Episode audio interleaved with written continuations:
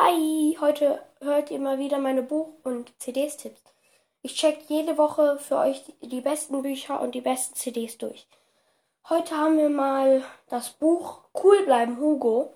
Hugo ist total lustig, hat blondes Haar und erzählt aus seinem Leben. Ist so ähnlich wie Rex Tagebuch, nur tausendmal cooler. Dann als CD-Tipp habe ich Alea Aquarius. Das ist eher was für Mädchen, aber kann auch was für Jungs sein. Das ist auf jeden Fall eine richtig coole CD. Ich habe mir die zweimal durchgehört und ich war damit in 0, nichts fertig. Tja, und wenn ihr mal wieder neue Fragen habt, meldet euch.